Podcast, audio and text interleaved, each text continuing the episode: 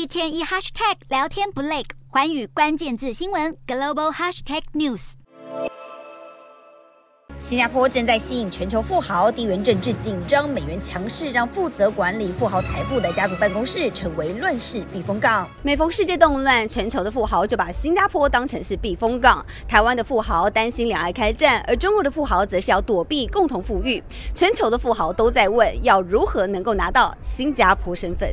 除了亚洲，欧洲因为投入大量资源援助乌克兰，让富豪担心政府恐怕会提高富人税，加上对战火扩大的恐慌，在新加坡取得居留权就成为了驱动富豪涌向新加坡的最大动力。